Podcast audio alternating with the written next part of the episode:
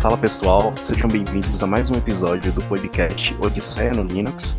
Hoje com um convidado ilustre, o Jonathan Simeone, ou mais conhecido GeoLinux, que há vários anos vem criando conteúdo de forma bastante acessível para toda a comunidade em geral sobre Linux, sobre open source, hardware, games e tudo que está ligado também no mundo da tecnologia.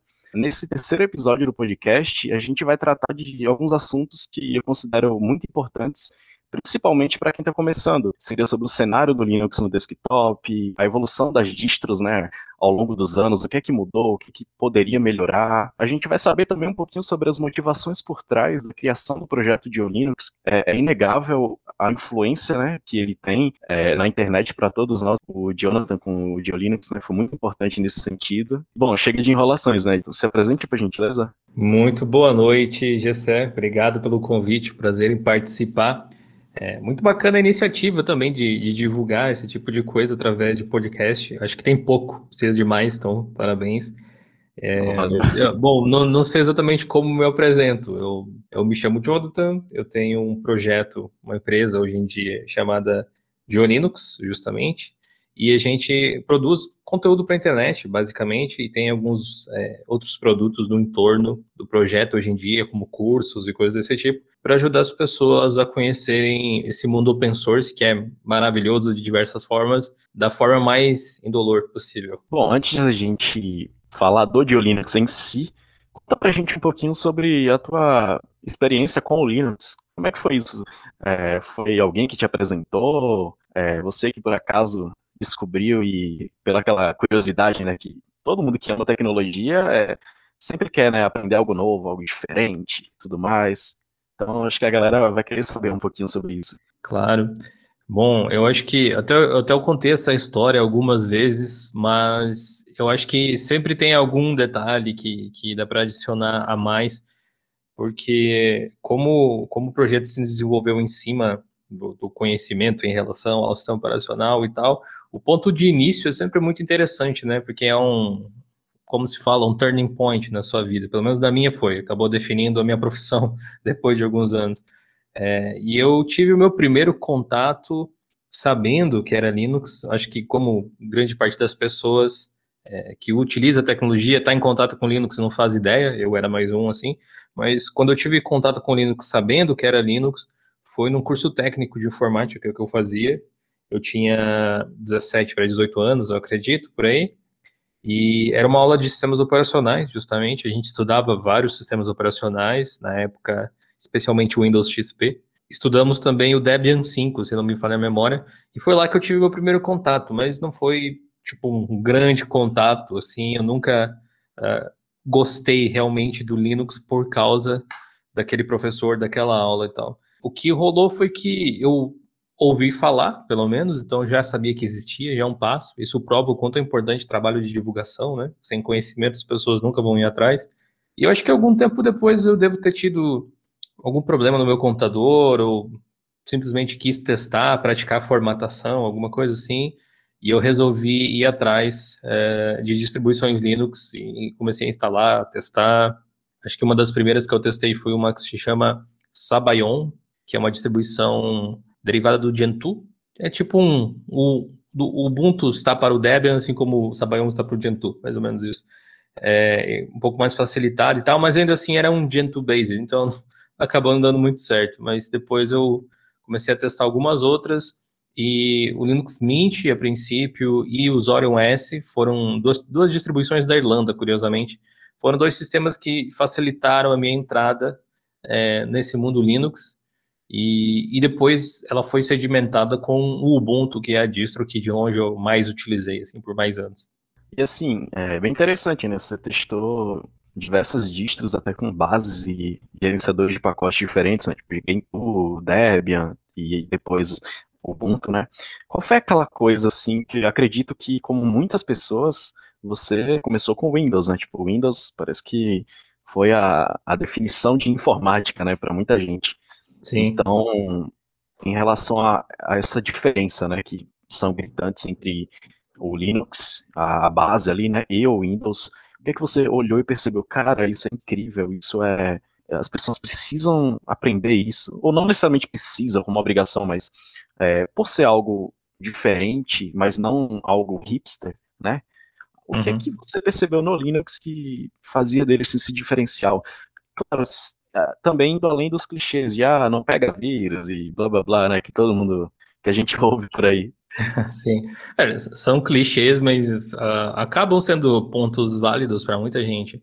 Que afinal de é, contas, que, que, que, o usuário. É, tipo, não é porque é clichê que é inválido, né? Não deixa de ser um clichê também por causa disso. Mas digamos que o usuário de Windows gostaria de. Aliás, não gostaria de não precisar se preocupar em, com, com vírus, por exemplo, ou atualização do sistema, qualquer coisa desse tipo. É, é, um dos mundos ideais, né? No meu caso, eu lembro de ter problema com performance, com vírus, ou programa pirata, que eu pirateava tudo, não tinha o Windows. É, naturalmente, eu também comecei a minha jornada na informática com Windows, porque é sinônimo de computador para muita gente, até hoje, eu diria. Uh, e como eu disse lá naquela época, houve um estalo em um certo momento que, que acabou me despertando essa curiosidade. Inclusive, eu falei do Sabayon, mas eu testei ele não porque eu pensei, olha, base de Gentoo, gerenciador de pacotes é o Emerge, ou qualquer coisa assim eu não fazia ideia do que, que era uma coisa e nem fazia ideia que existia outra. Eu instalei o Sabayon porque eu achei ele bonitinho. eu tinha visto uns prints e uns screenshots, e aí eu achei ele bacana e instalei. É, mas outro fator que me levou ao Linux foi a customização. Eu lembro que um dos, dos pontapés, não o inicial, mas um dos pontapés finais, digamos assim, aquele último chutinho para você entrar no mundo Linux de uma vez, foi que eu formatava o meu, o meu Windows com uma certa frequência, tanto por questão de performance, para arrumar alguma coisa, uh, quanto porque eu customizava ele muito, sabe? Eu mudava tema, eu instalava programas para mudar o workflow do Windows, aparência e tal, e quase sempre bugava o sistema inteiro, era mais fácil formatar do que desfazer o que eu tinha feito. E aí eu fiquei pensando assim, pô, eu formato tanto, seria legal se eu pudesse criar uma ISO do Windows já com os programas pré-instalados. Será que isso é possível, sabe? Tipo, aí eu não preciso gastar tempo depois, porque a formatação do Windows na época não era das mais rápidas, mas o que matava mesmo era ter que fazer o pós-instalação com todos os programas que eu precisava. Levava um dia tranquilo, tipo umas seis horas, alguma coisa assim. E aí eu comecei mas a pesquisar os fóruns. Era, era o Windows XP? Tipo, era o Windows, era o Windows 7 nessa época. Ah, já. sim. É, aí eu comecei a pesquisar nos fóruns, eu acho que eu devo ter postado no, no Guia do Hardware, ou alguma coisa assim, eu sinceramente não lembro qual fórum. Se alguém sabia, perguntando, né? Se alguém sabia como que eu customizava uma ISO do Windows para colocar os programas que eu queria. Por mais que eu tenha descoberto um programa ou outro para customização, na época a resposta que eu tive de um usuário que eu nunca vou lembrar o nome, infelizmente, mas mereceria um muito obrigado, pelo menos. Uh, ele disse que o Windows ele não tinha essa maleabilidade, uh, tanto por questão técnica quanto por questão de legalidade também. Eu não poderia redistribuir uma ISO do Windows modificada do jeito que eu quisesse, porque tinha problemas legais. É, Linux era melhor para isso, ele falou. Linux permite esse tipo de coisa.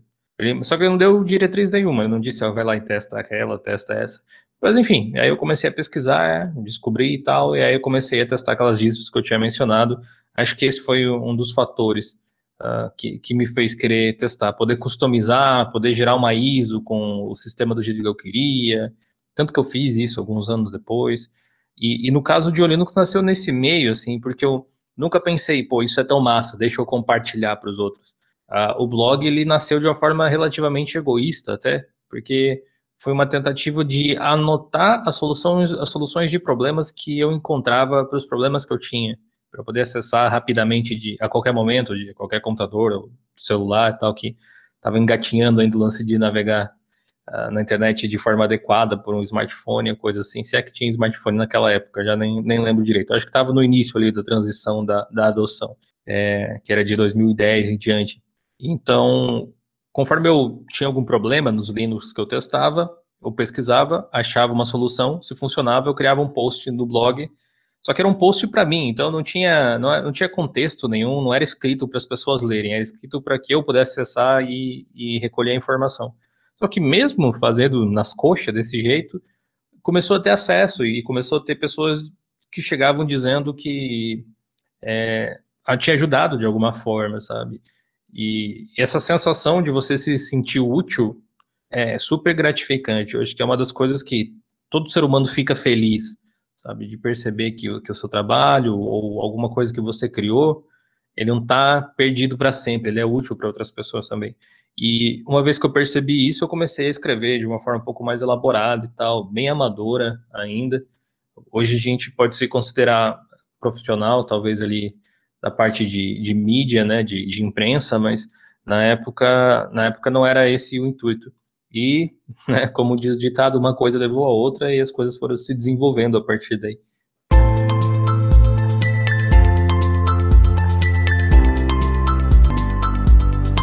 E assim, é, creio que você deve, deve não, né, com toda certeza, tipo, tratar o Dio Linux em si como um, como um filho, né, porque assim, ele nasceu dessa sua é, vontade de criar um, banco de dados, digamos assim, né, de posts, de soluções que você é, conseguiu, né, e foi achando e tal, e catalogando, né, para até não só ajudar as outras pessoas, mas se ajudar também, né.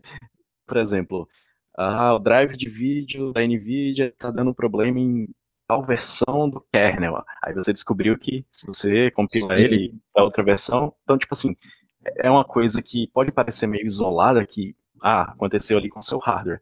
Mas não, vai ter alguém em algum lugar que tem esse problema, né? Sim, mas, mais do que isso, tinha um, um contexto assim de essa, existia documentação na internet, mas geralmente, ao menos quando, quando eu lembro de ter começado assim, as pessoas pareciam que não falavam para você entender, entre aspas, sabe? Era, era um clube Linux assim, era um clube mais nichado do que é hoje em dia. Era mais você precisava ter conhecimento prévio para poder manjar alguma coisa. E eu demorava um pouquinho para entender as coisas no início, acho que como todo iniciante. E a minha preocupação, em vez de eu salvar, por exemplo, o link de onde eu tinha achado a solução, minha preocupação era fazer duas coisas: traduzir para uma linguagem que eu mesmo entendesse depois, sabe? Tipo, deu certo aqui, mas o que, que eu fiz exatamente? Porque às vezes não era o que estava escrito exatamente no tutorial, mas eu ali fuçando, né, mexendo um pouco, acabou dando certo. Então eu colocava a minha versão, a minha solução, num passo a passo que se eu chegasse e batesse o olho ali de novo, eu conseguisse reproduzir não precisasse passar por aquele período de pesquisa, porque acontecia muito de um artigo X apresentar uma solução, vamos usar esse seu exemplo do driver ali. O artigo apresentava a solução uh, daquela, daquele problema de driver, só que no artigo tinha informações, tinham palavras, tinham coisas, que eu não fazia ideia do que significava. Então eu tinha que pesquisar coisas para entender o artigo da solução para daí tentar aplicar. E aí no blog eu tentei uh, eliminar essa parte colocando de um jeito um pouco mais leigo para mim mesmo, sabe? E, e, aí felizmente acabou se desenvolvendo. Enfim, eu acabei ganhando, ficando mais interessado em, em redação também, estudando essa parte de, de marketing digital também para trabalhar com internet, um monte de coisas assim. É, não dá para dizer que ah, você imaginava que o projeto iria tomar as proporções, né, que é que, que, que tomaram hoje em dia, né? Mas assim, você tinha outro, outras pretensões de, você sempre gostou de, de tecnologia e queria seguir essa área ou as coisas foram desenrolando assim, tipo, meio aleatoriamente?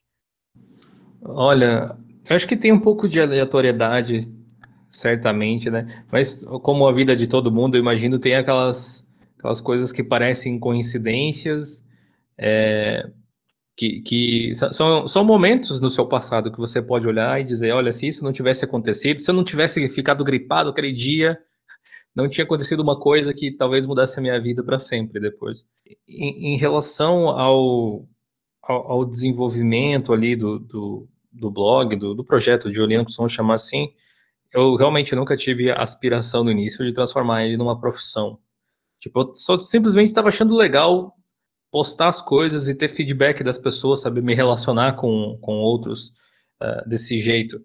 Eu, eu sempre gostei de, de tecnologia, sempre achei interessante esse tipo de coisa, mas é, eu nunca tinha definido a área de tecnologia como a minha profissão, de algum jeito. Eu sempre, sempre me interessei muito mais pelo lado artístico das coisas, sabe? Eu sempre gostei de design, eu sempre gostei de cinema, eu sempre gostei de literatura, coisas assim. É, tanto que o primeiro vestibular que eu tinha passado tinha sido para publicidade e propaganda. Eu cheguei a me matricular lá, só que eu não tinha grana para bancar o, o curso. Era, sei lá, 500 reais, alguma coisa assim. Eu tinha conseguido até uma bolsa, eu acho, no Enem ou algo, algo do tipo, mas não ia funcionar. E aí eu tinha passado para ciência da computação numa universidade que era bem longe de onde eu morava, então eu, eu saindo de casa ali com 17 anos, nunca tinha morado sozinho nem nada, ia ter que uh, me mudar para bem longe. Então eu achei que não não ia conseguir, não ia tancar essa possibilidade. E aí tinha uma outra universidade mais perto, que era federal, que eu tinha conseguido passar também, daí de graça, então o preço estava do jeito que eu gostava, sem custo nenhum. Esse é, é o melhor preço existente. É, esse é o melhor preço que tem, é verdade. É, e, é, e, o curso era relacionado à, à, informática. Na verdade, não era a faculdade, era o curso técnico que eu tinha mencionado antes. E, e foi ali que eu que eu fui, então, que era mais perto de casa, tal, era gratuito, mexia com um tipo de assunto que eu tinha interesse, de fato, que era tecnologia, mas fazendo o curso lá eu percebi que não era exatamente o que eu imaginava que queria fazer para o resto da vida, tal. Curiosamente, Gessé, hoje eu posso dizer que nesse aspecto eu me realizei, sabe? Sabe aqueles sonhos de criança que você tem de querer ser, sei lá, professor ou querer o seu novo Spielberg? É, hoje, hoje em dia, cara, eu, eu sou bem grato, sou bem satisfeito por conseguir realizar um pouquinho de cada coisa que eu imaginava que eu gostaria de fazer quando criança, tipo, porque eu, eu, hoje eu escrevo, faço roteiros, eu produzo vídeos, eu edito vídeos, então tem um lance de direção e criação também, trabalho com marketing digital, trabalho com design, é, enfim, eu acho que todas as coisas que eu realmente gostava, é, até o lance de poder jogar, né, é, trabalhar com, com games, também é uma questão. É, então, acho que o, o Diolinux acabou me, me realizando de diversas formas. Caramba, que história, hein? Tipo, de fato, é, crianças, né, no geral, tipo, ah, quero ser jogador de futebol, ou quem gosta mais de videogame, que, eu queria trabalhar com isso de alguma forma, e assim, você conseguiu unir né, várias coisas, essa multidisciplinaridade de conteúdos e áreas, né? Que acabou tem, é, formando o que a gente tem hoje, que é o Dio Linux, né? Assim, é, é, visível a evolução né, que vocês tiveram ao longo dos anos, não só de qualidade visual e tudo mais, o conteúdo mesmo, né? Então, de parabéns. É, obrigado, obrigado. Cara, é, é uma, uma das, das coisas que eu realmente mais tenho orgulho é, é, é, o projeto da minha vida até então. Não que eu não goste de outras coisas, ou até faça alguns outros projetos menores, assim, mas ele tomou uma proporção que chegou um ponto que era impossível ignorar, sabe? E aí é aquele momento que você para, senta, pensa, ok, esse, esse negócio tá, tá assim, tá funcionando existe uma forma de eu potencializar isso aqui para tornar isso meu sustento, quem sabe um dia até tornar o sustento de outras pessoas, como é o caso de hoje em dia.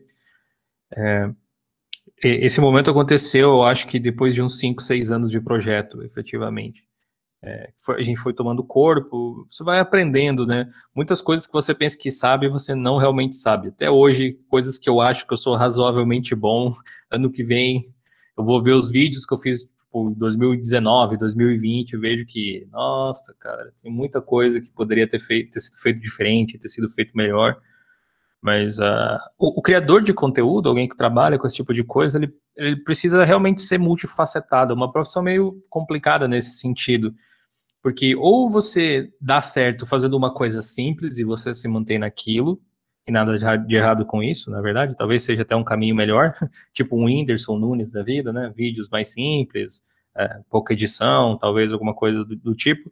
Mas eu sempre fui meio um, detalhista nessas coisas e, e ficar tentando melhorar, fazer um negocinho diferente, um efeitinho diferente no vídeo, requer bastante estudo antes para às vezes fazer um negocinho de dois, três segundos que vai aparecer no vídeo e de repente ninguém nota. Mas são coisas que, que me trazem muita alegria, sabe? É um, é um tipo de coisa que eu gosto muito de fazer. Cara, eu acho isso muito importante, porque assim, você falou que é uma coisinha que às vezes a pessoa não nota, mas se um vídeo tivesse diversas dessas coisinhas, né, vira uma orquestra, digamos assim, de efeitos e, e de add-ons, features, não sei, uhum, que acaba sim. que no final dá todo aquele, aquele tom assim de qualidade, né? Então, é, esse perfeccionismo a um certo nível é super saudável, é, agrega bastante, né? Em diversas áreas da vida. Eu acredito que ele mais satisfaz a mim do que a própria audiência, porque eu sei que muitos talvez continuassem assistindo porque assistem pelo, mais pelo conteúdo do que pela forma com que ele é apresentado visualmente, assim, eu digo, né? E, e uma das coisas que é meio armadilha pensar desse jeito é que uh, um vídeo, às vezes, vamos colocar um vídeo de 10 minutos, que levaria entre projetar ele com o roteiro, gravar, editar e postar ali umas 6 horas, talvez, 4, 6 horas, às vezes ele vai levar 12, às vezes ele vai levar uns dois dias, porque eu fico enchendo ele de coisinhas ou estudando coisas, como fazer. Isso encarece a produção, digamos assim, porque por mais que fique é, bacana, né, bem trabalhado, gasta bastante tempo. E no caso de produção de conteúdo para a internet, a gente tem que produzir com uma certa frequência e às vezes acaba tendo que abrir mão de, de certos, ah, vamos dizer, de, de certos efeitos até que você quer, gostaria de colocar para deixar o vídeo mais bonito se eu gastar tempo fazendo isso, não consigo fazer o próximo vídeo que eu preciso editar, por exemplo. Então, tem, tem, uma, certa, tem uma certa armadilha nesse sentido. Claro que tem soluções para isso, quem sabe um dia conseguir bolar um, uma equipe só para editar vídeo, de repente, ou alguma coisa assim. Mas uh, é interessante buscar esse equilíbrio, é uma coisa que eu, que eu tento buscar em praticamente todos os vídeos. Lá no início, você falou dessas experiências com Debian e um pouco depois Ubuntu, fiquei sabendo aí, eu fiquei sabendo, né, até parece, é, que você está usando o Pop OS, né, a, a distro, assim, que, claro, não, não dá também para a gente levar o, o DistroWatch como o IMDB das distros, mas, assim, ele tá tendo um destaque, assim, enorme, né, nos últimos meses. Uh, antes da gente falar especificamente dele, eu queria que, se possível, você desse uma pincelada ali entre é, o porquê, não sei se rolou alguma coisa assim drástica que, caramba, não, não, não consigo mais usar o Ubuntu, não consigo mais usar o Mint, tipo, ou foi simplesmente aquela, aquele distro hopping saudável que todo mundo tem, teve e vai ter, é certo. a gente não aconselha, mas é inevitável às vezes, então me contem um pouco sobre essas histórias em relação a distros no seu workflow aí, dia a dia, que eu tenho certeza que você já testou e testa muitas distros é, com, com regularidade, né? Sim, sim. Eu passei a fazer isso especialmente em máquinas virtuais para evitar a formatação e, e, às vezes eu faço em máquinas reais, dependendo do, do projeto que eu estou fazendo. Por exemplo, a semana que vem, né? Claro que eu não sei quando que você está ouvindo esse episódio, mas semana que vem é, vai, vai ter um, um, post de uma review de uma distro chama Garuda Linux, baseada no Arch, que eu fiz o processo de instalação normal no PC, porque ela supostamente tem melhorias de performance e tal, e, e essa é a única forma de você realmente averiguar essa questão, né? Esse, já que é o ponto diferencial. Em outros casos, a gente julga a usabilidade e a interface, a forma com que as coisas são dispostas, e, e para esses casos, máquinas virtuais são bem, bem de boa para fazer. São até melhor, pra, mais fácil de capturar as imagens e mostrar tudo direitinho. É, em, em, relação ao meu próprio workflow, eu sempre estacionei onde eu me sentia confortável, mas tem um aspecto um pouco mais. Um, eu não sei nem explicar direito, porque é uma coisa assim de, de sentimento, de, de sentir que você está apoiando a pessoa certa, entre aspas. É, vamos, vamos, tentar explicar isso de uma forma um pouco melhor. Eu acho que eu entendo o ponto. Deixa eu tentar jogar uma bomba aqui. Seria como: tem a distro X, não vou falar o nome, e por algum motivo você gostava, mas com algumas atitudes recentes acabou tirando aquele brilho, aquela admiração. Ou simplesmente porque você viu alguma outra que é melhor. Tipo, acontece. É melhor para você, nos seus gostos e preferência claro. e tudo mais. Uh, mas aí, se for num cenário onde você simplesmente não concorda com essas práticas, ficar, no caso, continuar usando e divulgando, é, é eles vão olhar e falar, ah, tá de boa, não precisa, não precisa mexer, né? Pra quê? UX pra quê?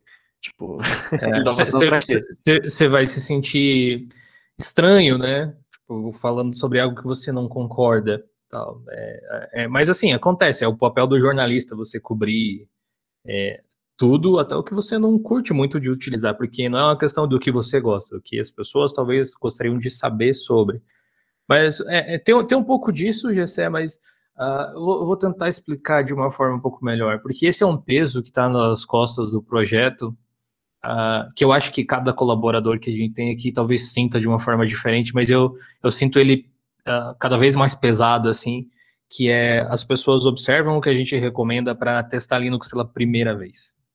E, e, isso significa que a gente é aquele pessoal que pode ajudar ou pode destruir o, o, o crescimento de um movimento super legal, sabe? É, imagina se a gente ficasse recomendando o Arch Linux para todo novato que aparece no canal. O Arch é muito legal, é um sistema que tem vários pontos fortes. É. Mas as pessoas iriam se frustrar instantaneamente, sabe? Além disso, a gente nunca está sozinho, sabe? O open source ele é um organismo vivo praticamente. Uma distribuição, independente de qual distribuição, é meio que um, um organismo que contém ali órgãos, que seriam softwares de vários projetos diferentes. Você monta um Firefox com LibreOffice, com GNOME, com Cinnamon, com KDE, sei lá, uh, com um monte de outras coisas muitas vezes softwares feitos por voluntários e coisas desse tipo. E aí tem vários fatores que, que envolvem um apoio ou não a um, a um sistema, uh, pelo menos assim, em relação a mim individual. O projeto em si ele não apoia uma distro especificamente, mas como a gente é meio que porta-voz, às vezes pode passar essa impressão, eu admito, mas uh, o que acontece?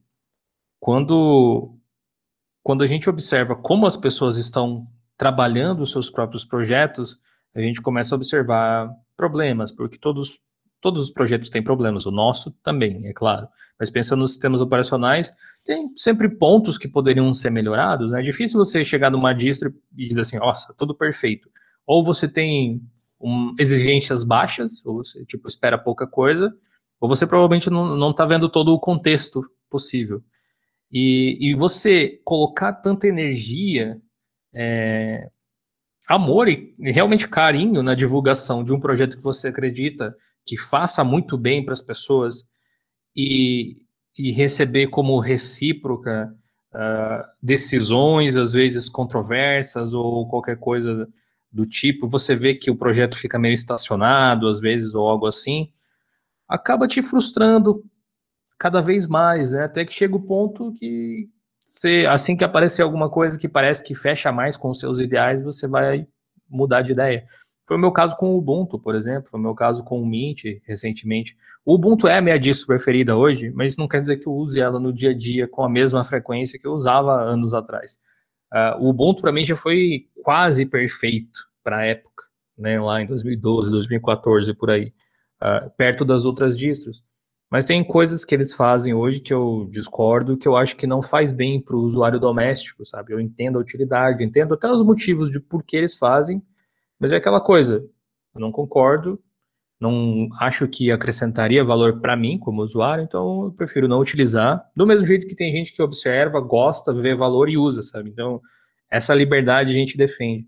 E depois que você também consegue entender como o mercado funciona e como se colocar no mercado é importante, porque eu gostaria de ver o Linux no desktop crescendo cada vez mais, que as pessoas comuns pudessem comprar computadores com o sistema, que as pessoas comuns pudessem uh, ter boas experiências logo de cara. Você começa a prestar atenção nos projetos e ver, bom, que outro projeto está buscando exatamente isso de forma eficiente? E eu acho que foi aí que eu cheguei na System 76 e, e no Pop OS. Eles não são perfeitos, tem várias coisas. Eu tenho uma lista, literalmente, aqui, de, de problemas e sugestões que eu pretendo mandar para eles. Se eles vão acatar alguma coisa, não sei, mas é, de, de, coisinhas que eu enxergo que poderiam melhorar e tal. Até o próprio aspecto de tradução do pop, ele é um pouco é, deixa um pouco a desejar, nem tudo está traduzido para português. Quero ver como é que eu, eu posso ajudar individualmente, não como o Diolinux, mas como o Jonathan, ajudar a, a traduzir, do mesmo jeito que eu ajudei a traduzir o Deepin há um tempo atrás. É, mas eles têm um lance que eu acho que poucos sistemas Linux têm, que é eles vendem computadores de qualidade, não são máquinas ruins, não é aqueles, aquelas coisas que a gente tinha no mercado brasileiro, com Linux pré-instalado. Eles criaram um ecossistema que tira a necessidade de conhecimento técnico, em grande parte, para você utilizar o sistema. Então, drivers de vídeo já pré-instalados, é uma coisa excelente. Eles usam o ambiente gráfico que tem a maior comunidade, que é o Gnome. Aí é aquela questão de gosto, não gosto do Gnome é outro departamento, mas ela é um, um ambiente que é amplamente suportado. Eles têm o ímpeto de criar diferenciais para criar comodidades para o usuário, que é uma coisa que eu não vejo em todas as distros, e eles não me parecem ter muito medo de mudar. Mas ao mesmo tempo eles são uma empresa, então eles entendem a noção de que aonde o dinheiro está entrando e onde ele precisa ser aplicado, sabe? Qual é o diferencial que a gente vai trazer para o público? Eu não digo que eu vou ficar no pop para sempre, mas por enquanto ele tem me atendido bem. Eu tenho gostado da forma com que a empresa tem levado as coisas para frente. Inclusive, eu acho que eles conseguiram mais marketing em canais do YouTube, coisas assim, no mercado americano, do que o Ubuntu conseguiu em toda a história praticamente. Então, as pessoas vêm querendo testar mais, eles prestaram atenção em quem gosta de jogar, por exemplo. Tem vários detalhezinhos que você tem que instalar no Ubuntu ou atualizar, que é driver, é, bibliotecas de Vulkan, coisas assim. Uh, tem alguns outro, algumas outras libs, por exemplo, eu que gosto de jogar Overwatch, que usa Battle.net, que precisaria instalar no Ubuntu, no POP isso já está tudo out of the box. Softwares como Lutris, que nunca entraram no repositório do Ubuntu, já estão no Pop algumas versões, você instala pela loja de aplicativos. Uh, aí soma vários outros detalhes que eu penso, pô, isso é massa, digamos. É, uma das coisas que a gente acha que não é tão legal assim no Windows, processo de atualização. Além de reiniciar o seu computador eventualmente lá, uh, tem a questão de que as atualizações elas são separadas, a atualização do sistema operacional é num lugar do sistema, a atualização da loja de aplicativos do, da Windows Store, da Microsoft Store é em outro lugar, e se você instalar aplicativos à parte, é em outro departamento também. O Ubuntu usa o mesmo atualizador de programas até hoje, uh, que deveria ser funcional, mas ele começa a ter alguns alguns, alguns probleminhas que eu acho que vêm da versão servidor que eles não alteraram. Por exemplo, uh, se você instalar o Ubuntu e aí você sabe que precisa atualizar, digamos assim, e você vai lá e já abre o atualizador de programas, ele provavelmente vai dar um erro porque o DPKG, que é o gerenciador de pacotes, fica em estado locked, que é quando ele mesmo deveria estar buscando as atualizações, algo assim. Então, quando você dá o comando, vai dar um erro para você e o usuário leigo pensa, pô, eu acabei de instalar, já está dando problema. E, além disso, os snaps atualizam automaticamente, sem você poder dizer se quer isso ou não. É, poder habilitar isso não. Não acho isso bacana, por mais que eu ache, concorde que tipo, tem que estar sempre atualizado, tirar essa opção do usuário eu acho problemático. Uh, e também atualização do Ubuntu, por mais que tenha a Gnome Software lá, o Snap Store agora, é separado, as atualizações da base do sistema tá num aplicativo, as atualizações dos snaps e de outros aplicativos funcionam pela Snap Store, e alguns você nem vê que está atualizando. Tipo, eu acho isso inconsistente demais. E uma das coisas que eu gostei no Pop OS foi justamente que tudo está concentrado na Pop Shop. A atualização é feita por ali. Uh, o Pop, no caso, abraçou os Flatpaks ao invés dos snaps, e os Flatpaks são gerenciados por ali coisa que o Mint, por exemplo, não consegue fazer no seu gerenciador de aplicações. Você não atualiza Flatpak por lá, ele atualiza automaticamente também através de um script. Uh, enfim, te um, te, me dá um pouco mais de poder, de controle, e, e, parece que é uma empresa que faz um marketing que eu faria se fosse um sistema meu, sabe? Eu entro no site, lá eles descrevem para que, que serve o sistema, como você joga com ele, como você instala aplicativos de produção de conteúdo, enfim, parece ser alguém, não sei se você consegue entender essa perspectiva, Gessé, mas parece ser alguém tá Sim. que está fazendo o mesmo trabalho que eu estou fazendo, sabe? Então... Eu, eu, acho que é por isso que você se identifica tanto, pelo menos no momento, nos últimos meses, né? Porque você falou da, da questão do carinho na hora de fazer os vídeos, né? Cada coisinha, cada detalhe pensado. Então, assim, é, a forma como você fala do Pop OS transparece um pouco disso, né? De uma distro que a equipe pensa nos detalhes que muitas vezes a grande maioria das distros é, negligenciam, né? Que na, no final das contas, para o usuário final, faz muita diferença, né? Essa facilidade.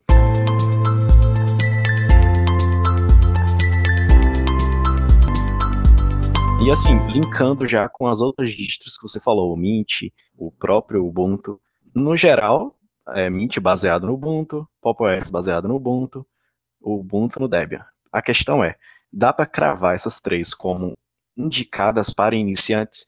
Claro, iniciantes com muitas variáveis, né?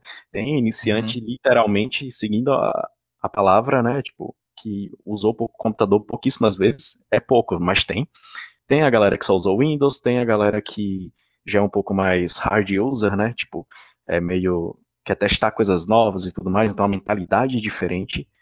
E, então eu queria saber assim, é um tipo de um perfil de usuário que eu convivo muito e convivi muito antes, que era o tipo, ah, comprou um notebook com Linux só porque é mais barato e quero botar o Windows. é, exatamente. É um, nossa, é um comportamento padrão, né?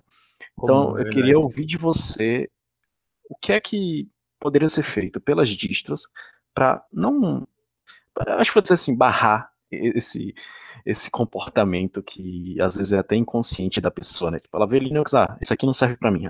Mesmo que ela só use Chrome. É, você acha que a interface iria contar muito nesse sentido? Que aí, nesse caso, a gente não pode deixar de citar o Cinnamon, que apesar de meio, meio datado, ele lembra muito o Windows XP barra 7 ali, né? Então. O próprio, o próprio Plasma também, né? Sim, nossa, com certeza. O KDE, inclusive, é bem mais é, semelhante, né, para quem olha assim lado a lado. Uh, então, você acha que interface seria um primeiro ponto ou vai além? Vai oferta de softwares que acho que isso, na minha opinião, não é um problemão, com algumas exceções, né, de jogos específicos, suite Adobe e etc. Uhum. Queria ouvir de vocês. Cara, mas excelente pergunta, para falar a verdade. É, a gente pode explorar bastante esse tema uh, aqui porque é, é meio que assim, o, o, que seria a distribuição perfeita para o mercado, né? Aquela coisa assim. Tem vários aspectos, acho que a gente pode considerar. Do ponto de vista de disponibilidade de software, como você até falou, a gente não tem um grande problema hoje em dia. Tem realmente algumas pessoas que não conseguem fazer o trabalho delas é, no Linux pela ausência de um tipo de software específico ou algo assim. Nesse caso, não tem o que fazer, lava as mãos, tenta usar alguma alternativa se a pessoa realmente quiser muito, senão dual boot, usa o Windows. O importante é o que você deixa para a humanidade, não com o que, que você faz necessariamente.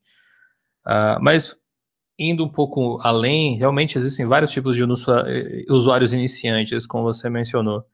Eu acho que quem é tipo novato mesmo em computador, uh, pouco se importa o que está na frente, porque ele não entende na realidade. Esse tipo de pessoa não gera problema é, o que você ensinar para ele, ele vai utilizar.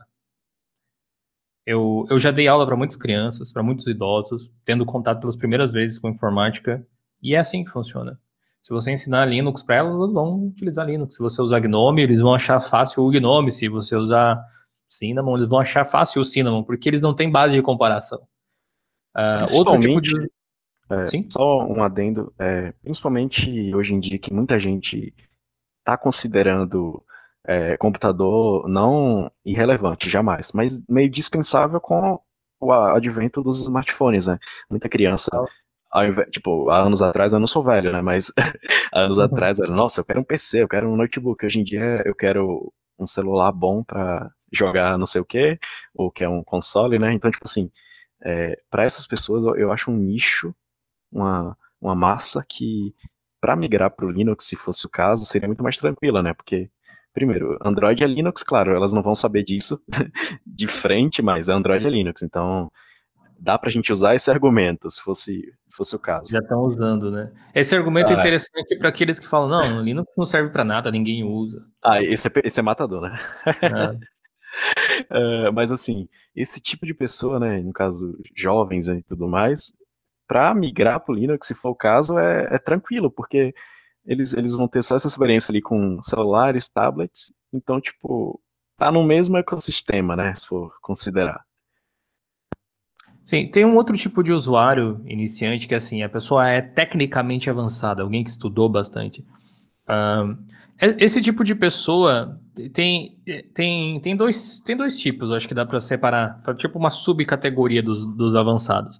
Tem o cara que, tipo, ok, eu uso tecnologia, tecnologia é uma ferramenta, né? A gente usa as ferramentas, não as ferramentas que usam a gente, eu dobro qualquer coisa que você me der no meio aqui. Se precisar de usar Windows, eu uso Windows, se precisar usar Linux, eu uso o Linux, o que importa é o que eu preciso realizar.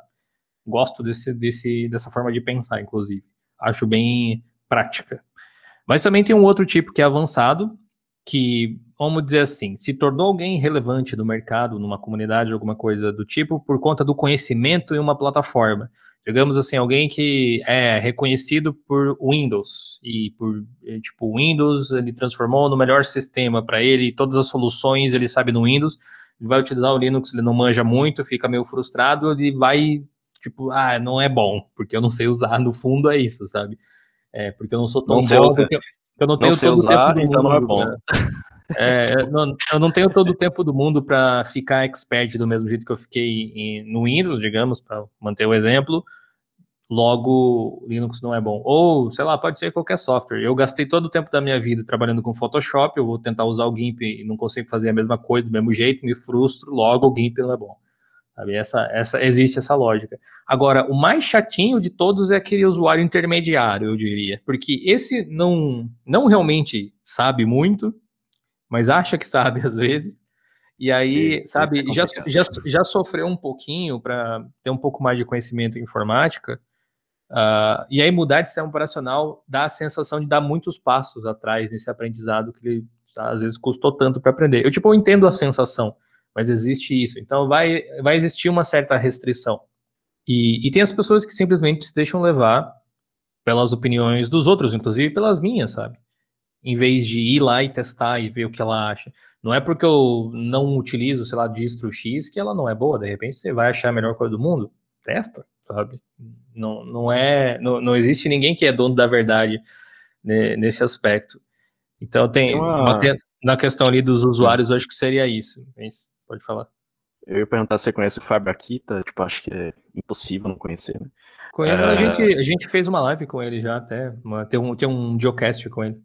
Ah, que da hora, não, não vi, vou acompanhar uhum. depois. uh, tipo assim, ele fala uma coisa até regularmente, né, que é aquele não terceirize suas decisões. Eu acho perfeito, porque é, você ter um direcionamento ali é ótimo, para ter aquele impulso, aquele primeiro passo, mas tudo que você for fazer, você esperar alguém te indicar algo, te julgar a ação que, que vai ser tipo o melhor para o seu cenário, tipo, eu acho meio tiro no pé, porque limita muita coisa, limita as, as possibilidades de aprendizado, né? E o que você vai descobrindo mesmo de novo e tudo mais, e você vai se frustrar só porque fulano não usa, fulano não usa tal ferramenta, tal sistema, uhum. então e a, a, as pessoas têm caminhos diferentes, né?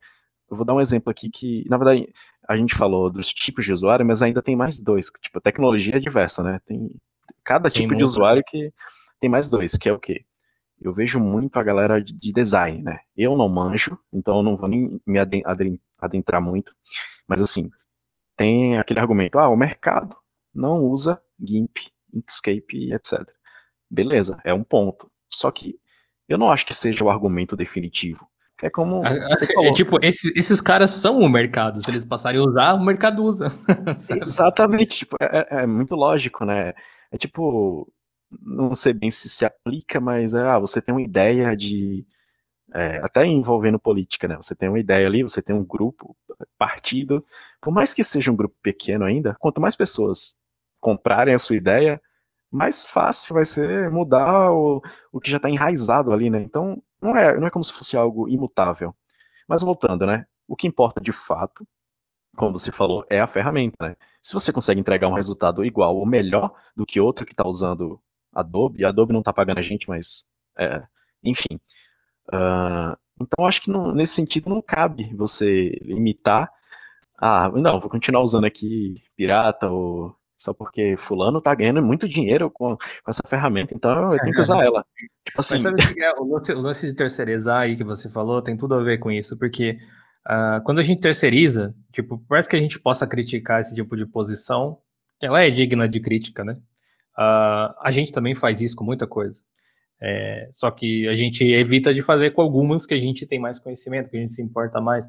Quando você terceiriza uma decisão, ou uma opinião, ou alguma coisa assim, no fundo você está querendo eximir você do esforço de pensar sobre aquilo, de, de juntar informações o suficiente para tomar uma boa decisão, é, e poder de repente xingar alguém caso dê errado, né? Porque, ah, foi indicação de não sei quem, e aí por causa disso uh, não funcionou, ou qualquer coisa do tipo.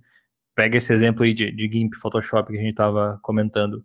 Algumas pessoas uh, conseguiram, tal, mas eu acredito que muitos designers só se veem como designers dentro da comunidade se utilizarem Photoshop. E quando elas utilizam outra ferramenta, uh, elas às vezes são vistas com, vistas com algum preconceito até por empresas ou qualquer coisa assim. Então tem, tem uma série de fatores que, que influencia na decisão de uma pessoa utilizar uma ferramenta ou outra, eu acredito. Inclusive a opinião uh, assim, o, o senso comum que se cria ao longo de décadas, nesse caso, que são aplicativos comerciais que investem muito em marketing e tal ao longo de décadas. Mas acho que, voltando lá para a pergunta inicial que você tinha feito sobre uh, o que, que as distribuições uh, precisam ter para elas serem uh, mais apelativas e coisas assim, se do ponto de vista técnico, né, disponibilidade de software, isso não é um problema hoje em dia, qual seria o problema exatamente? O lance de ter o, aspecto visual semelhante, Gessé, ele é, ele é benéfico e ele é maléfico ao mesmo tempo. Porque uh, ao mesmo tempo que um Cinnamon gera empatia quase instantânea para algumas pessoas, por ser, ter um workflow parecido com o Windows, né? Quem vem do Windows, por exemplo, ele também não é igual, sabe? E a mesma coisa vale para o KDE. Eles são, têm workflows semelhantes, a posição das coisas elas são relativamente parecidas, só que tem um monte de outras opções e recursos e ferramentas que não estão, uh, que, que existem no Windows, que não existem no Linux, e que existem no Linux e não existem no Windows, que se a pessoa conseguir, que, que se a pessoa não conseguir lidar, ela vai se frustrar, e por ser parecido com o Windows, vai dar aquela impressão de, putz, isso aqui é uma imitação de Windows, sabe? Tá faltando coisa aqui. E essa é uma sensação que eu acho que justamente quando o Gnome mudou de formato, eles quiseram tentar evitar esse tipo de coisa. Eu acho que eles se inspiram muito mais no macOS hoje em dia, mas até mesmo comparado ao macOS, o GNOME é bem diferente, que, que seria onde ele, onde ele é mais semelhante a algum outro sistema operacional do mercado. E ele é completamente diferente do Windows. Então, é uma forma de dizer, olha, Linux é isso. Querendo ou não, quando você fecha os olhos e pensa assim, pensa no Windows, você imagina uma barrinha embaixo, um menu iniciar. Pensa no Mac, você imagina uma barra em cima e uma dock embaixo. Pense no Linux, você lembra do Ubuntu, provavelmente uma barra na esquerda, coisas assim. Essa é a imagem do Linux para as pessoas de fora da bolha, digamos assim. Uh, e, e, essa barra hoje em dia lá ou é muito o Gnome, né? Porque depois que o, o Ubuntu voltou também, uh, o Gnome é o Linux, é a interface do Linux. Inclusive, muita gente acha que o Ubuntu é o Linux, como se fosse uma coisa só, né? Tem muito mais além para a galera descobrir nesse sentido. Então, acho que tem esse ponto.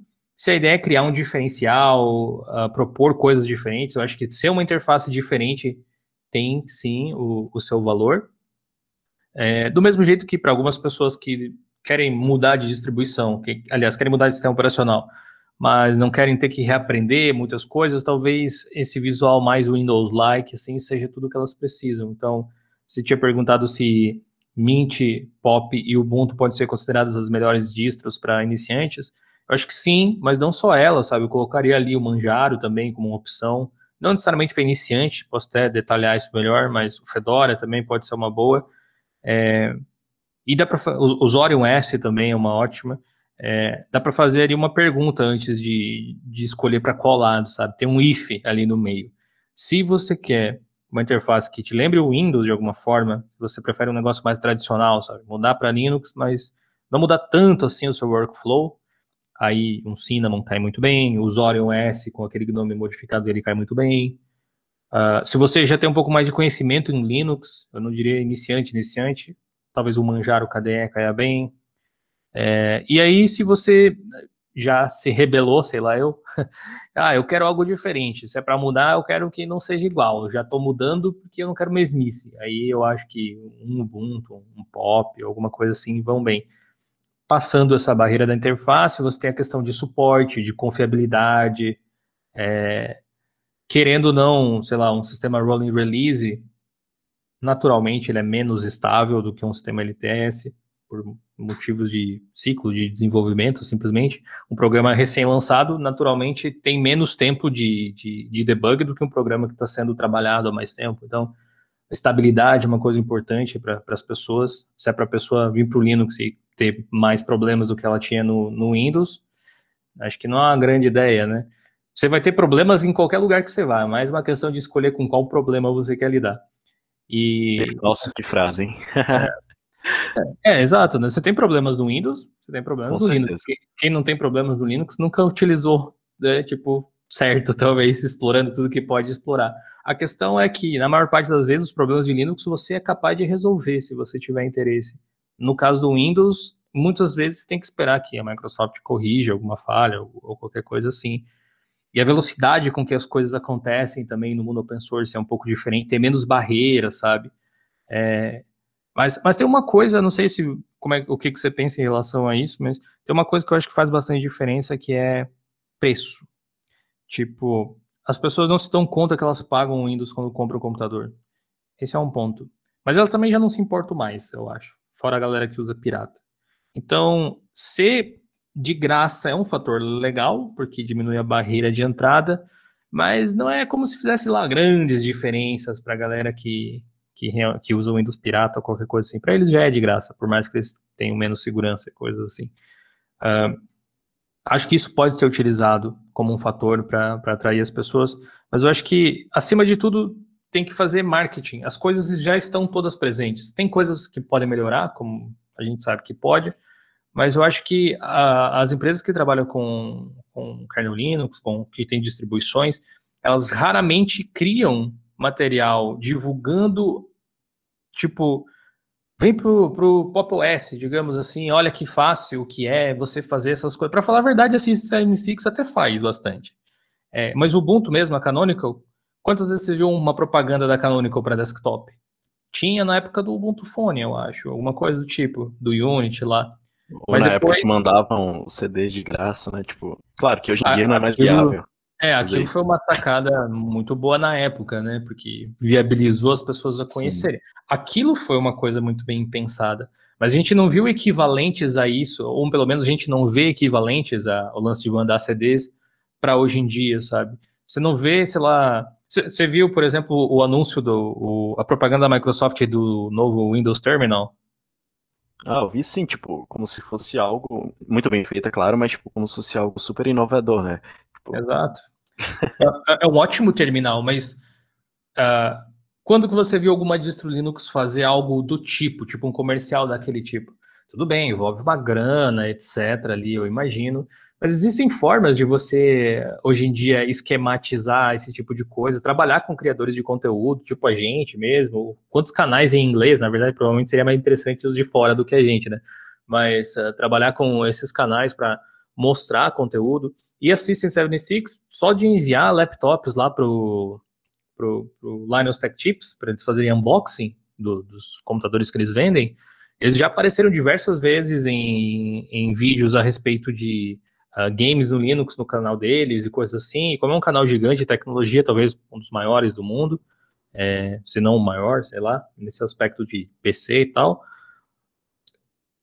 Tipo, nenhuma outra distro entrou daquele jeito lá. E eles fizeram isso cuidando de marketing. Aí você entra no site, eles vendem o sistema de um jeito que te interessa a conhecer um pouco mais.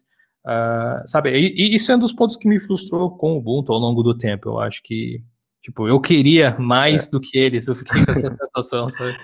É, esse ponto me lembra também, tipo, claro, tem diversas distros que precisariam dar uma atenção maior a isso, mas é algo que até eu já vi você citando, é, em relação ao Mint, né? Assim, é, são coisas que eu considero básicas, sabe? Tipo, se você comparar, bora ver aqui, o site do Mint. Se você pegar o site de qualquer outra distro, claro, tem umas aí bem exóticas, que realmente o site chega a ser pior visualmente do que o Mint.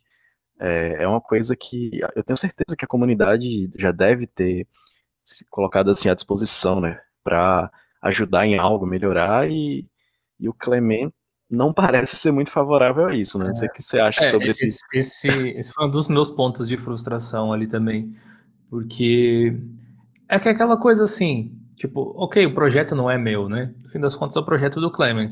E ele tem que ser como o Clement quiser. É, essa é a questão. Esse é o ponto do software livre, justamente. E quem se agradar se junta, quem não se agradar não se junta. Eu, eu adoro Linux Mint, é uma das distribuições mais importantes da minha vida. Somos dois. Eu, só para eu, só eu, eu, para quem não sabe, né, uh, tá chegando agora, conheceu o podcast recentemente, a, a gente se chamava, né, Linux Mint Brasil. Uh, já expliquei antes, mas só forma básica. É uma distro que foi, assim, me inseriu de fato para usar Linux no dia a dia e tudo mais. Eu gosto bastante até hoje. Não utilizo mais, só que eu quis é, fazer essa divulgação maior, que ela já é bem famosa, né? Mas é sempre bom divulgar algo que é bom. é uhum. redundante, mas. Claro. É, mas assim. Tem Aumenta muito... o couro, né? Sim, mas tem muita coisa que não dava mais, né? Não para mim. é, é, é, cara, eu acho que. Inclusive, eu não sabia que vocês tinham essa iniciativa do, do, Linux Mint, eu acho legal. É uma distro que eu voltaria a usar se algumas coisas que eu desgosto hoje em dia talvez mudassem. É... Mas, assim, são vários elementos que você vai percebendo ao longo do tempo. A, imutabilidade de um sistema como o Mint uh, me frustra, mas não quer dizer que seja errado. Eu acho que é importante que as pessoas entendam isso, porque ela está exatamente de acordo com que quem trabalha no dia a dia para criar o sistema, tipo, quer fazer. Então, ok, problema meu, né? Ah, não gosta, problema meu, né? Fazer o quê? Muda, muda de distribuição, usa alguma coisa que faz mais sentido ali. Mas no caso do, do Mint, eu acho que Uh, o que me, me deixou um pouco mais de lado nos últimos tempos, assim, em relação a ele, é que eu fiquei com aquela sensação que eu tinha te explicado antes, de de eles não estão mirando o mesmo objetivo que eu tô, e o Pop, nesse caso, me parece que tá. O Ubuntu também, eventualmente eu tive essa quebra, quando eles largaram o Unity, eu pensei, putz, eles não estão querendo fazer o que eu gostaria que, que fosse, sabe? Então a gente acaba se alinhando desse jeito. Uh, Tipo, o caso do site visual lá já virou um meme, né? Eles já mostraram, eles já mostraram muito, é, já mostraram em alguns posts do, do blog mockups e acho até que eles tinham um template meio pronto, só que claramente não é uma prioridade para ele. Aí você pensa assim, ok, é mais importante ter o sistema. Sim, né? Inegavelmente, o mais importante é o sistema. O site continua funcionando. Feio, não funciona bem em mobile, por exemplo. Para alguém descobrir pelo celular o Mint é meio, meio complicado. Uh, mas enfim, tá lá. Por que, que isso é um ponto negativo? Para eles, aparentemente, por motivo nenhum, né? Porque está seguindo o fluxo. Agora, da maneira com que eu vejo, é eu queria o Linux Mint mais popular. Eu queria, tipo, ok, é uma distro para você novato, para você avançado, chegar a usar e desenvolver todo o seu trabalho de forma confiável, é uma distro que vai atrair patrocinador, é uma distro que vai, de repente, até alguém vai querer comprar o projeto em algum momento e vai tornar ele uh, maior, vai poder oferecer suporte, ter uma infraestrutura melhor. Só que eu acho que isso nunca vai chegar do jeito que eles estão caminhando, sabe?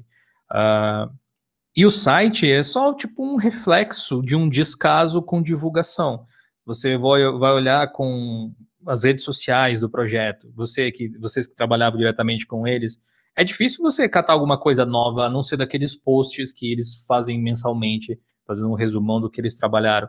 Twitter não se mexe, Facebook não se mexe, não, não Eu... tem absolutamente nada, eles não se comunicam com, com a audiência deles, e o que tem no Twitter e no Facebook é um repost do blog deles lá, quando sai alguma coisa.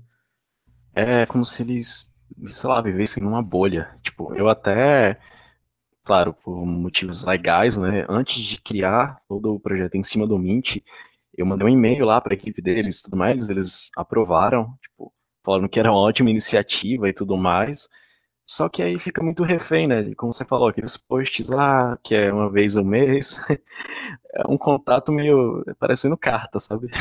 É, além disso, uh, tem a questão de que nos últimos tempos, especialmente, até esses posts não tinham nada, praticamente, sabe? o que, que vocês estão fazendo efetivamente aí com a grana da galera? Tudo bem, não é tanto assim, é tipo uma distribuição que depende de doação. Eu acho que esse é um dos problemas, inclusive. Ah, mas nosso sistema depende de doação. Tipo, depende de doação porque você quer. Você poderia ter estudado uma forma de criar um, um projeto autossustentável que doação fosse um complemento e não a base do negócio. É, esse é um erro de administração, eu acho. Então, esse, esse tipo de coisa coloca em dúvida, para mim, a capacidade do Clement como administrador de projeto, não como programador ou desenvolvedor do Mint.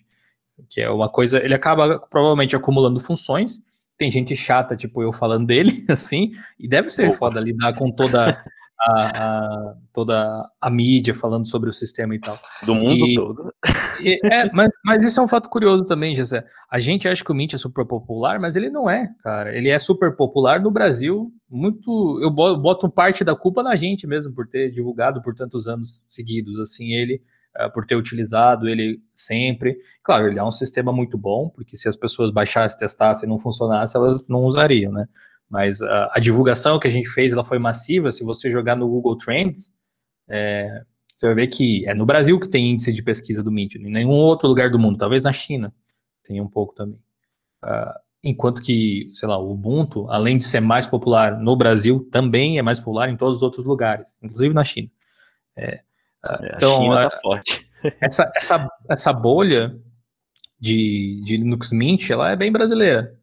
E nada contra, na realidade. Eu acho que é um sistema que se casa bem com as necessidades da galera daqui, uh, facilita para quem é leigo, com o lance do visual que a gente tinha discutido antes. Uh, as pessoas criaram conteúdo sobre o Mint aqui, a gente e outros canais de, de tecnologia, então uh, acho, que, acho que tem tudo isso, mas me falta ver perspectiva, sabe? Qual é o próximo passo para tornar o Mint maior, melhor. A sensação que eu fiquei é que eles já atingiram isso. Tipo, a gente já fez o sistema como a gente quer. Agora a questão de ir mudando detalhes, incrementando, lapidações. É o que vem acontecendo aí, pelo menos nos últimos seis lançamentos, eu acho. É, tipo, pelo que eu vejo, é um padrão, né? Tipo, a cada lançamento não tem mudanças né, gritantes em visual, mas aí eles implementam. Ah, tem o Hypnotics, que é para Hypnotix, não sei como pronuncia, é de PTV. Uhum. Aí Sim. tem o. É... Esse programa acho que foi feito por, por, alguém da comunidade, então nem foi ele, é... eles finalizaram o programa, algo assim. O genial Warpinator. Esse, é, esse, é, esse é o melhor nome, né? Ah, nome. Cara, não vou, não vou dizer que não seja legal ter essas coisas assim, tipo, é, aquele, é aquela coisa que. Sabe aquele meme do carinha com positivo se mexendo no computador? Legal, Sim. cara. é, tipo, é tipo isso, assim. Aí você pensa. Uh, seria possível? De que forma? Eu, eu, gosto de. Um dos meus trabalhos é tipo de consultoria de, de marketing para empresas. Então, um dos meus trabalhos é analisar o que pode ser feito para melhorar e potencializar lucro. No caso do Mint, eles precisam virar uma empresa em primeiro lugar, se fosse o caso. Eles não são. Ao menos eles não têm essa organização. Uh, quando você depende apenas de doação, e como eu disse, nada, nenhum problema de você receber doações, é uma forma de renda extra. O próprio Ubuntu mesmo te dá a opção até hoje de você doar se quiser. Uh, mas no, no, caso do Ubuntu é interessante que quando você vai para doar, ele diz assim: você quer investir esses 10 mango, por exemplo, aonde? Você vai investir no desktop, no servidor, para onde você quer que vai ser dinheiro? É, quando você tem esse parâmetro, você sabe onde você deve investir. Eu imagino o seguinte, Gessé, se, por exemplo, a Mint cobrasse um real para baixar a ISO, só para, assim, seria um evento de estudo social, é, e coloca um real para cada ISO, uma para o Cinnamon, uma para o XFCE, uma para o Mate. Qual que ia dar mais grana? Bom, Cinnamon, é, certo. E desse e pode até colocar o LMDE junto, que eles usam meio que uma versão de backup, né? Que, tipo, tem uma justificativa técnica nessa, na, no lançamento dessa ISO em específico, mas, enfim, colocamos essas três, as baseadas no Ubuntu, Cinnamon, é, Mate e XFCE, já que eles pararam com o KDE, felizmente para alguns, infelizmente para outros. Uh, se você consegue ver da onde vem o interesse do público, de onde vem o dinheiro, eu acho que eles ver, eles conseguem ver isso através de, sei lá, estatística de download, talvez. Você sabe onde você tem que concentrar a sua atenção. E claramente eles concentram muito mais atenção no Cinnamon do que no XFCE e no Mate, e muito mais no Mate do que no XFCE. Se falta tempo para alguém trocar o site, se precisa de grana para, por exemplo, para algum designer, para poder mudar os ícones com frequência, para respeitar o logotipo de outras empresas, o Mint nunca vai poder ser vendido com outros computadores enquanto mudar o logo de outras empresas, tipo do Firefox, por exemplo. É, ele pode enfrentar problemas legais se começar a mudar as marcas de, de outras empresas, do Spotify ou qualquer coisa assim. Tá aí algo que eu não entendo porque eles fazem, mas uh, tudo bem. Eu acho que acrescenta muito pouco no Mint, no ecossistema Mint, ter as versões MAT e XFCE. Corta fora. É uma coisa menos para você desenvolver. Deixa, sei lá, aberto para a comunidade. Se a comunidade quiser manter versões comunitárias, isso, beleza. Mas o time oficial do Mint só vai fazer o Cinnamon. E vai otimizar ele para performance, vai otimizar ele visualmente, vai usar o dinheiro nesse projeto e nele apenas.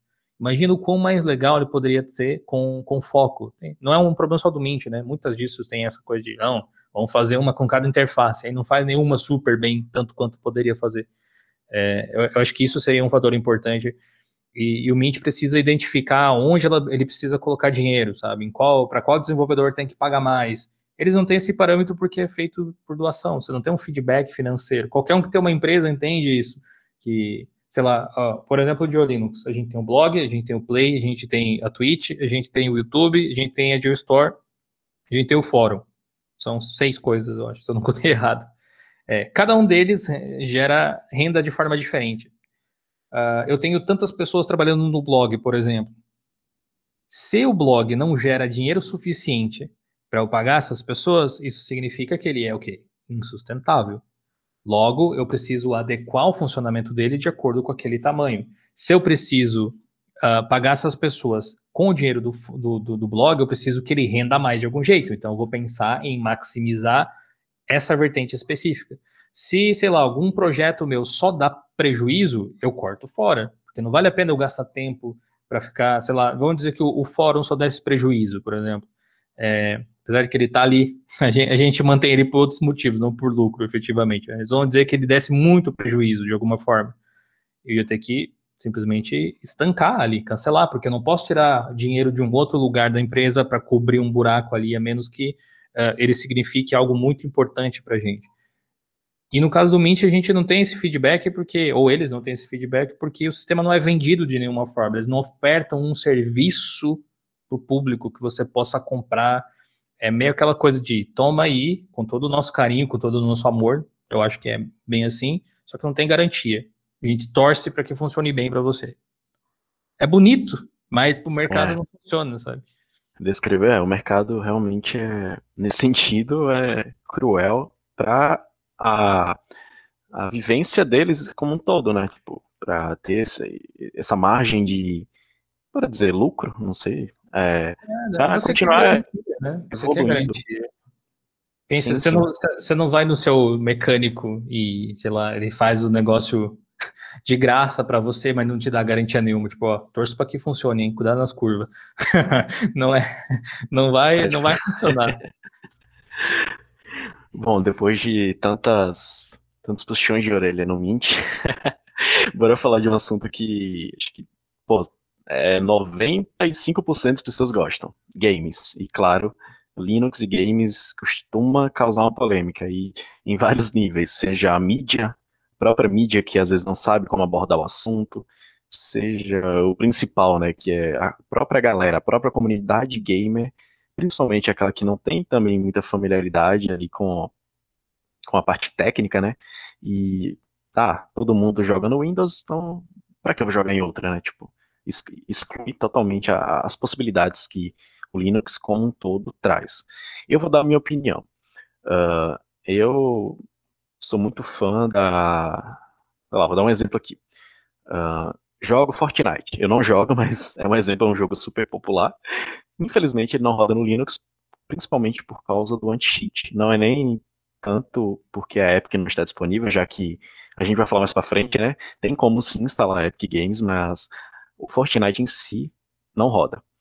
Uh, eu vou ficar sem jogar o Fortnite só porque eu amo Linux e tudo mais? Não. Eu, sei lá, jogo num console se eu tivesse, eu pretender comprar. Ou faço um dual boot. Então, assim, uma coisa não vai anular a outra. Mas aí no cenário onde o jogo roda, seja nativo, tipo Dota, CS, uh, Doom, ou um jogo que é mais ali já usando o Steam Play, né? Para quem não sabe, é uma iniciativa da Valve, né?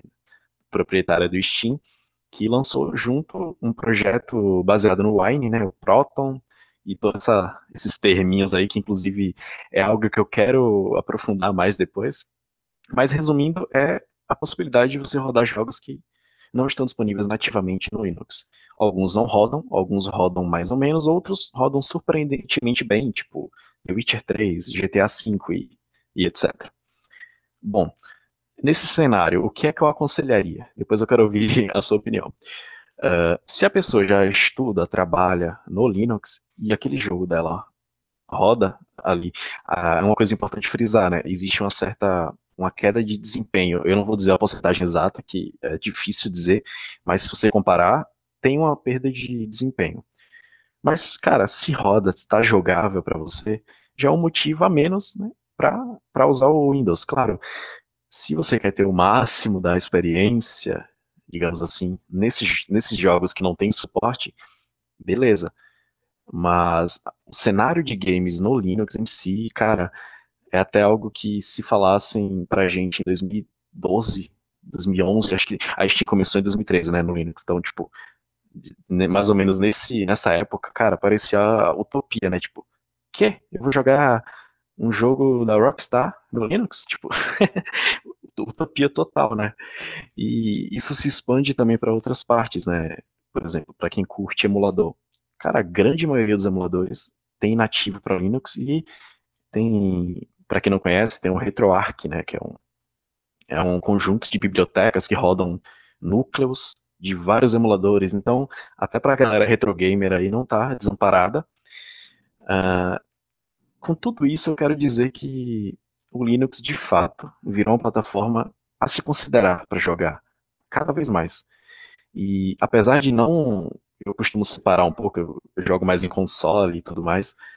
É, eu jogaria numa boa no Linux. Eu queria ouvir tua opinião, porque eu sei que você faz lives aí constantemente né, de Overwatch e, e tudo mais.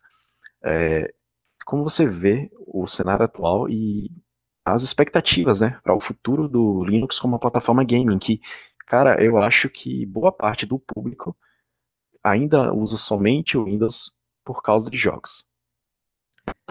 Tem, acho que tem gente de todo tipo, né? Esse é um assunto que vai para muitas, sei lá, vertentes diferentes. Até pela própria definição de alguém que é gamer, né? Eu nunca consegui definir isso.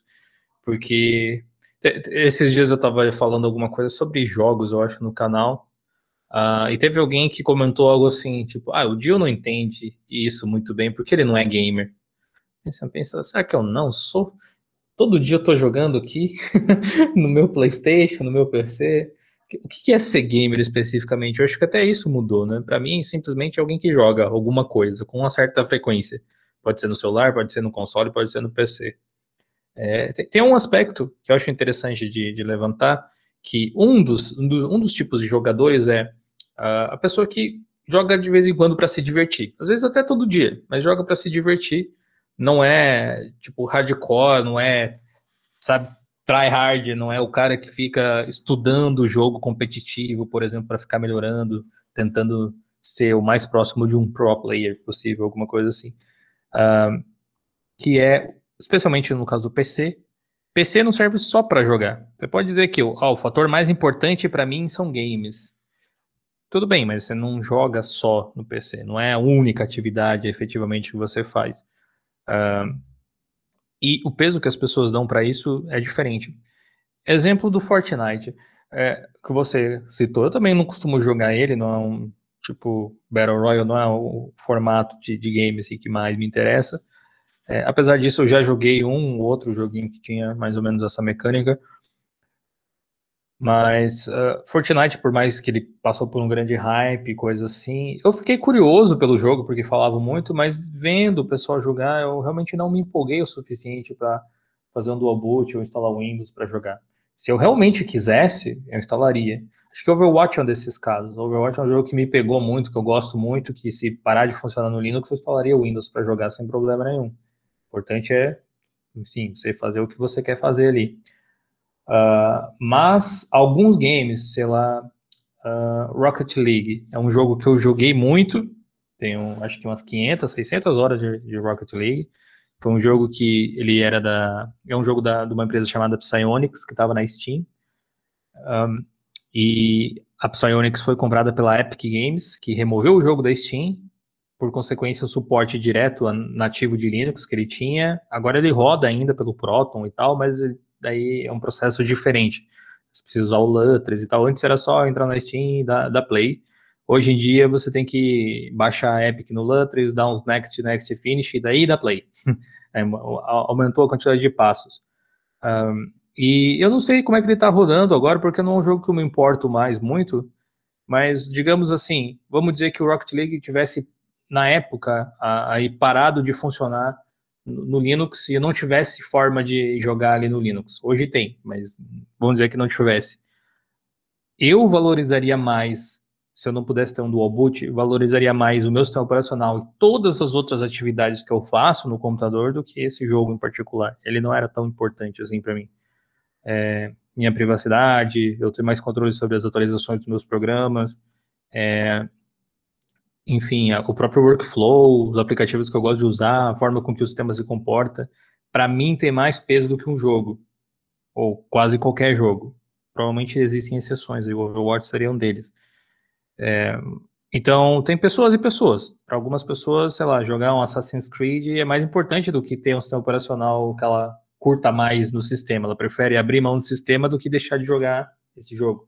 E eu não julgo quem prefere, é só uma condição. Existem esses dois lados aí. Mas uma questão de você julgar qual seria. Antigamente a gente não tinha muita perspectiva realmente do que ia acontecer. Eu lembro que quando saiu o Steam para Linux foi todo um alvoroço e tal, por mais que não tivesse muitos games, a Valve tinha portado os jogos dela, que já eram muito legais, tipo Team Fortress, Dota, CS e tal. Isso, isso foi bem bacana, os Half-Lives. Uh, mas hoje a gente pode jogar, sei lá, games da, da, da Rockstar, como você falou, Red Dead Redemption 2 já está rodando no Linux, coisas desse tipo que a gente não imaginaria realmente de acontecer. E foi uma plataforma que passou de não importar para games, pelo menos, para ok, interessante, já está melhor que macOS, por exemplo. Se você usa Mac, você sabe que é uma, uma droga para jogar, né? Melhor você fazer um bootcamp lá, instalar o Windows e jogar pelo Windows no Mac. É, o hardware é até bom, mas o sistema realmente não vai muito nesse sentido. A Apple tem uma outra, uma ideia completamente diferente do que é um gamer que vai muito mais para o lado de jogos de, de iOS, coisas assim, do que talvez streaming agora, né? Do que é algo que a gente a gente nem vê a, a, galera falar muito, né, sobre o suporte a games no macOS. Curioso. É, e, e, até tem alguns, né, algumas empresas, tipo a Feral Interactive, que faz suporte de jogos para Linux, eles também fazem para Mac. E sei lá, tem uns Tomb Raider, tem umas coisas assim, mas é, é meio que isso, sabe? Linux tem muito mais suporte para games do que macOS em si, falando de, de PC. Uh, eu, eu sou bem otimista nesse sentido. Eu acho que a Valve ela tem uma visão única e isso, isso é muito bom. É, isso é perigoso também porque ela é meio que única, né? Se a Valve se desencantar do negócio, desandou de vez, adeus. acho difícil alguém tomar do mesmo jeito que eles estão tomando. Mas eles enxergaram algo anos atrás que poucas empresas enxergam hoje, eu acho, ou não se importam quando enxergam. Uh, e mais do que isso, eles decidiram tomar uma atitude sobre, que é, bom, dá para melhor exemplo disso seriam os consoles. A gente tem principalmente Xbox e, e PlayStation, uh, mas o lance é o seguinte: é interessante ter essa competição entre é, o, o, PlayStation e o Xbox, certo? Eu acho que ninguém discorda disso. Faz bem para o mercado, faz bem para enfim, para as pessoas, para os consumidores dessa competição entre ambos os consoles. Às vezes as pessoas até acham que deveria ter um pouco mais de competição, mas enfim, ao menos existe. E no lado PC, até então só tinha o Windows até 2010, 2013 ali. É o mesmo tipo de domínio, é a mesma coisa que no mercado de consoles ter só o PlayStation. Ser dominante totalmente, assim. E aí ter lá só o Nintendo Switch, esquece o Xbox. Ou ter só Xbox e não ter PlayStation, sabe? Não ia ser bom. É, e essa dominância de uma única empresa, no caso do PC da Microsoft, faz com que eles tivessem muita liberdade para fazer o que quer que eles quisessem com, com a forma com que os jogos vão rodar na plataforma, porque eles são os donos do negócio todo. E a Steam, a Valve, né, no caso, percebeu que eles estavam querendo transformar o Windows em um serviço e não em um produto que eles venderiam diretamente, como foi ao longo das últimas décadas, assim. E hoje a gente já vê muitas coisas da Microsoft se transformando em serviços. Às vezes são até aplicativos gratuitos, mas que têm planos pagos, ou, sei lá, tipo Office 365. E eu acho que, eventualmente, a Microsoft já tinha até meio que cantado essa letra que o Windows se tornaria algo nesse sentido. Eles iam, talvez, encontrar uma forma de uh, tornar, sei lá, o Windows grátis e ter uma assinatura mensal, ou sei lá, alguma coisa assim. Acho que é possível que aconteça algo assim no futuro. E, assim como o Android, que tem a, a Google Play, a Microsoft, lançando a Microsoft Store, começou a vender o Game Pass por lá, começou a vender um monte de coisa por lá. E, e daqui a pouco as, a, a, Epic Store também entrou na parada, né, fazendo competição com, com, com a loja né, da Epic Games. A Steam se viu numa situação onde ela, que era tipo o, o deus do Olimpo dos games lá, poderia se ver numa situação de, sei lá, se a Microsoft impedir a instalação do Steam e todos os jogos tiverem que ser instalados diretamente na Microsoft Store, o que, que a gente vai fazer? Sabe? E aí entra uma outra empresa com dinheiro dos chineses lá, no caso da, da Tencent, da, da Epic Games, começa a dar jogo de graça, começa a comprar jogo, começa a comprar exclusividade. A gente precisa ter um plano B, tipo, precisa ter uma, uma tacada extra aqui para o mercado. E uma das coisas que joga a favor da Valve é o crescimento do Linux nesse sentido, porque como eles mesmos podem criar um sistema operacional, como eles fizeram com o SteamOS para testes até, me parece, uh, eles tiram essa dominância total da Microsoft, especialmente trabalhando com coisas open source. Mesmo que eles não tenham sistema operacional, uh, não é como se, sei lá, a Microsoft pudesse uh, sei lá, barrar Steam no Linux ou alguma coisa desse tipo, sabe? Uh, sempre vai ter uma distro que vai permitir que isso aconteça. Eu acho que eles enxergaram isso com muita antecedência, é muito raro de você ver um negócio assim. E eles simplesmente estão lutando pela liberdade deles. Não que eles queiram deixar de dar suporte ao Windows, porque é o maior mercado deles. E eu acho que dificilmente vai virar esse negócio em, em pouco tempo, se é que um dia vai virar. Essa questão é que não precisa virar, só precisa dar uma equilibrada no negócio, sabe? Tem uma concorrência igual Xbox e PlayStation. Eu, eu acho que num futuro a gente pode chegar a esse tipo de coisa. Já é incrível a quantidade de coisas que a gente tem hoje. Eles perceberam ao longo da estrada que uh, tentar incentivar a galera a portar os jogos para Linux não era o caminho mais fácil, porque envolve dinheiro, às vezes o estúdio gasta tudo que tem para fazer o jogo e, e vai querer colocar somente nas plataformas que eles vão ter possivelmente mais retorno. Uh, o contrário disso seria tipo exigir que alguém que desenvolve, gastou toda a grana para fazer um aplicativo para Android desenvolva lá na época para o Windows Phone.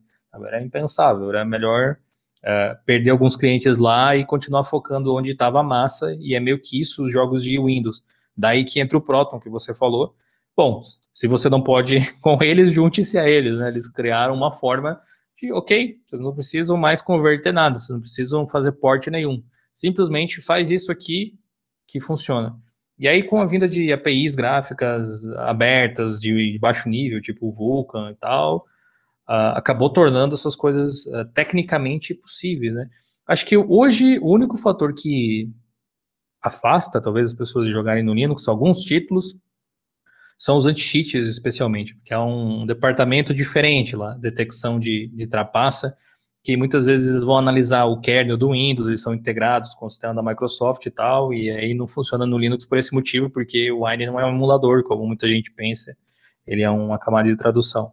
Uh, mas até isso, parece que tem tido evoluções, e eu acho que esse ano promete algumas novidades nesse sentido. Já tivemos uma, inclusive, um dos anti-cheats passou a funcionar, o Denuvo, é, mas eu acho que os que a galera tá mais ansiosa para ver funcionar são o Battle Y e o Easy Cheat, o EAC, que aí liberava esses jogos, tipo Fortnite, PUBG e tal, que esses games tecnicamente já rodariam no Linux. O que impede eles de rodarem é esse, esse software uh, anti-cheat também. Para além Só... disso. Sim? Sim, pode falar. Não, para além disso, ainda tem o lance de jogos da nuvem, de streaming, que está começando a ganhar mais corpo agora, que, enfim, não ignora o Linux e usa, não só usa ele como base muitas vezes, uh, tipo o Stage lá do Google, que Sim. deu uma capengada recentemente, mas uh, mais tempo, menos tempo é um, é um tipo de gameplay que provavelmente vai chegar para todo mundo, e aí, como é pelo navegador ou alguma coisa do tipo, embarca o Linux junto, né? É, só para complementar essa parte dos anti-cheats, não dá para deixar de lado a Riot né, com o Vanguard, que é um anti-cheat que é claramente no kernel ali do, do Windows, né? E, assim, eu posso dizer seguramente que eu só uso o Windows atualmente por causa do Valorant, que eu realmente gosto do jogo e não quero abrir mão, tranquilo. Mas, assim, eu acho meio um tiro no pé nesse sentido, porque acaba limitando, né, a galera que do Windows, por exemplo, ou do Linux, por exemplo, que costumava jogar o League of Legends e agora nem, nem tem mais compatibilidade, né? Acho então, que agora, ele, acho que ele ainda tá rodando, não parou de funcionar? Não tenho certeza. Acho que eles fizeram uma atualização aí e aí tá usando agora o Vanguard. Ele é, é injetado diretamente no kernel do sistema. Já, é... já, já esbarrou em algum hacker no, no, no no Valorant. Esse é o problema. Várias vezes, inclusive hackers bizarros, tipo de o, o inimigo invisível, tipo, conseguindo é. matar. Então, tipo assim, é, mesmo no kernel, uma propaganda, não sei se você acompanhou, tem Sim. hackers ainda, então não tem jeito, né? A gente até fez um podcast sobre o anti-cheat especificamente da, da Riot, na época que lançou, porque levantava problemas de privacidade também, até dava problema em computador da galera, na época logo que lançou. É, enfim, tipo, são, são muitos fatores, né? A indústria de jogos ela é muito versátil e muitas empresas, a Riot é mais uma, elas vão focar na, na popularidade, simplesmente. Então é Windows e, e, no caso é isso. Do mesmo jeito que quem vai lançar para console vai querer lançar para Xbox, para PlayStation e, e, e, assim vai. Às vezes faz só para um console. Esse é um, esse é um problema Talvez uma das coisas que pode tornar interessante algum dia, talvez no caso do Linux, é uh, um jogo ser exclusivo de Linux, sabe? Ou, é uma possibilidade. É, eu, eu, fico pensando assim, pô, Half-Life 3, Linux só. tipo, pelo menos por um tempo no lançamento, alguma coisa. Seria um, uma maneira da Valve fazer muita gente instalar Linux para jogar. É, o, o, difícil é a Valve aprender a contar até 3, né? é verdade. será, que, será que vai sair um dia? Eu acho que eles meio que desistiram de fazer jogo, né? Ah, tipo, eu vi uma notícia recentemente que eles iriam voltar a desenvolver jogos, mas não falam quando, não falam quais. É, então... Eles fizeram dois, né, nos últimos anos. O Dota Underlords, que eu até joguei um tempinho, acho que eu joguei umas, umas 60 horas dele, joguei bastantinho. Depois me desencanei, que não tinha tanta gente jogando, e aquele TFT lá do, da, da Riot acabou é, sobressaindo. Depois acho que caiu o hype desse tipo de jogo e hoje em dia pouca gente joga. É, e também eles fizeram aquele de cartas, que era tipo um Hearthstone, um Artifact, não sei se você conheceu esse aí. Esse é, flopou totalmente, porque. Card game não, é complicado. É, não, não só complicado, como ele era pago, né? 70 reais, eu acho que era. Aí, Nossa, com Hearthstone, uh, com Hearthstone de graça lá com e Gwent de graça. Yu-Gi-Oh! Duel Links, né? Exato, é, não, não foi uma estratégia muito boa. Eu, eu, eu acho que, não sei se tem alguém jogando ainda isso, mas uh, em termos comerciais deve ter flopado. Eu acho que foram as últimas iniciativas da, da Valve. Não lembro se teve mais alguma. É, você para a situação melhorar, né? Bom, dia, já vai chegando ao final. Acho que antes a gente conseguiu abordar diversos tópicos, né? Tipo games, distros, polêmicas. É, gostaria que nesse final se, se desse uma palavra final, assim, para quem realmente está considerando ir para o Linux, o que é, qual a mentalidade que ela deve ter? Ah, legal. Bom, muito obrigado pelo convite mais uma vez, Jesse. Foi um prazer conversar com você. Gostei bastante. Já espero voltar algum dia, mais para frente, quem sabe. É um prazer meu. é, Bom, eu, eu acho que a primeira coisa é não fazer um big deal do negócio. Tipo, é só um sistema operacional, é só um programa de computador. Não é. Você não está mudando de universo por testar o sistema. Uh, se você usa o Windows, se você quer experimentar algo diferente, se é uma pessoa curiosa, gosta de tecnologia, eu acho que é um prato cheio. Seria uma pena você não experimentar, pelo menos, ou, sabe, ter experiência uh, fora de algum tipo de padrão do mercado. Talvez você goste até. Então, acho que acho que isso é bacana e, e tudo é reversível. Se você instalou o Linux e não gostou, sei lá, você volta, você volta atrás, instala o Windows de volta, troca de distro, não sei. Não vai estragar o seu computador. Não, é, não, não, não vai estragar o seu computador. Faça backup dos seus arquivos importantes, claro, toda aquela coisa. Mas, mas enfim, eu acho que isso é importante. Não tenha medo de experimentar. Acho que é uma coisa boa. Mas a mentalidade que você precisa ter, eu acredito, ou uma mentalidade que não que você precise ter, mas que te ajuda é não é Windows, não é não é o mesmo sistema operacional. Ele vai te ajudar a fazer as mesmas coisas que você fazia no Windows, só que ele é pensado para trabalhar de um jeito diferente. Você pode gostar ou não dessa forma, e talvez você vá gostar mais só depois que você realmente entender por que, que é daquele jeito, por que, que foi escolhido ser feito daquele jeito. É, então, não vá, ou, ou, melhor, tente evitar aqueles velhos hábitos que, que a gente tem quando usa o Windows e está chegando o Linux, tipo, ficar procurando programa na internet, é, sei lá, tentar instalar tudo pelo Wine, coisas desse tipo, uh, porque você vai se frustrar. Tente entender como o sistema operacional funciona, como, como é esperado que você use ele, porque você vai se surpreender, eu diria. É muito mais parecido com a forma com que se usa um Android, por exemplo, do que com a forma com que você usa o Windows. Isso qualquer distro, praticamente. E se você quer testar uma assim, tipo, ah, nunca usei, qual que você recomenda, então, para eu testar? Se você quer um visual, já, a gente já tinha falado isso um pouco mais cedo, mas sumarizando, se você quer um visual um pouco mais parecido com o Windows, eu acho que o Mint ainda é uma boa opção, o Zorion S também é uma boa. Você pode até ver vídeos no meu canal, no, no YouTube, lá no Diolinux, coloca Diolinux, Linux Mint, você vai ver vários vídeos, coloca Diolinux, Zorin, Z-O-R-I-N. Você também vai achar vários vídeos. É, dá para ter uma noção de como os sistemas são. Se você quiser algo mais diferente, eu acho que Ubuntu, Pop OS, hoje em dia são as grandes. Pop OS acima, eu acho, seria a melhor opção. E depois tem o Fedora e o Ubuntu, acho que ficam ali também, são boas opções para você que está começando. É, não se desespere se der algum problema, natural quando alguma coisa nova que você está testando é, é, natural quando você testa alguma coisa nova que você simplesmente não saiba utilizar. Aconteceu com todos nós. E uma coisa que eu gosto de, de falar para o pessoal, que o pessoal não se dá conta às vezes, é ninguém usa Linux porque é masoquista. ninguém gosta de sofrer. Tipo, é, não, não, faz sentido. E se gosta. É, tipo, não é. Não, não, não, não faz sentido que seja ruim, que seja difícil. Quem é que gosta de um sistema que atrapalha a vida? Ninguém. As pessoas que utilizam o sistema encontraram um valor naquilo e acreditam que uh, não só tem todo um aspecto filosófico, muitas vezes por trás, mas tecnicamente falando, facilita o dia a dia. Então, acho que esse, essa mentalidade é super válida. E também fica o convite para a galera, se precisar, tirar dúvidas ou precisar de suporte, alguma coisa assim, a gente tem um fórum gratuito. Você pode acessar é, plus.diolinux.com.br ou acessar fórum.diolinux.com.br, vai cair no mesmo site. É, lá você pode criar sua conta, criar seu tópico. Ah, eu não consegui instalar o programa X, escreve lá. A comunidade é super uh, aberta a novatos, a gente criou com essa mentalidade aí especificamente. Tem tudo para ser uma boa experiência. Conte com a gente aí no que for possível, que a gente possa ajudar com os conteúdos já publicados e tal. Vai ser uma boa. Isso aí. Perfeito. Mais uma vez, muito obrigado, Dio. É, de fato, acho que sinônimo de Linux no Brasil você está em disparada. Eu espero que o nosso projeto Odisseia no Linux é, alcance também voos maiores, porque esse é o meu real desejo, né? Tipo, mostrar, é, desmistificar essa ideia, essas ideias muito erradas sobre o Linux e tudo mais. E aos poucos a gente vai chegando lá.